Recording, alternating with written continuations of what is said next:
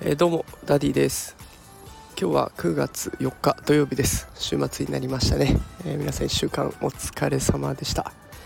えー、今日は保護者の方に少しでも元気になってもらえたらなというメッセージも込めて配信していこうと思います、え今日紹介したい情報はえフリーアナウンサーの佐々木まなみさんという方の、えー、ツイッターでの投稿です、えー、佐々木さん29歳の時に渡米をしましてアメリカで、えー、また新しいキャリアを積もうというふうに考えたそうです、え、そして実際渡米する前に周囲から言われたことが30代も近くなってきてできることは限られてきているねということは言われたそうです。えしかし実際にアメリカに行ってみて企業の方で就職活動したりして履歴書を書くときに、えなんと履歴書には年齢を書くところがなく実際に面接で話した方にも、えー、まなみさんはまだまだこれから30代やれることがたくさんあるわねというふうに言われたそうです。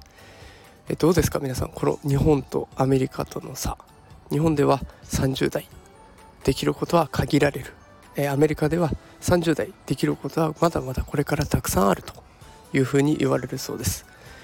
え日本ではアラサーだとかアラフォーだとか、えー、いろいろな言葉が飛び交って年齢をやたらと気にする文化があります、え、ただアメリカに行くと履歴書には年齢を書く欄がなく年齢に縛られることなく働くことができています。20代では体力があって何でもバリバリこなせるということで高く評価されがちですが20代でバリバリ働いた結果30代で経験が身についていることも十分考えられるしたくさん経験を積めば40代でいろいろな知恵が身につくことだって考えられますだから大事なのは何歳かではなくて自分が何ができるかということなんではないでしょうか。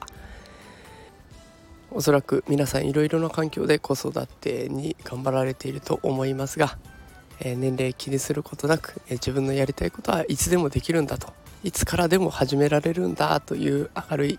希望を持って日々過ごしていくと元気になれるのかなと思いました、えー、私が若干育児で疲れていたので今日は元気になれることを配信してみました、えこういった内容をノートなどでも配信していますのでよかったらチェックしてみてください。それでは素敵な週末をお過ごしください。失礼します。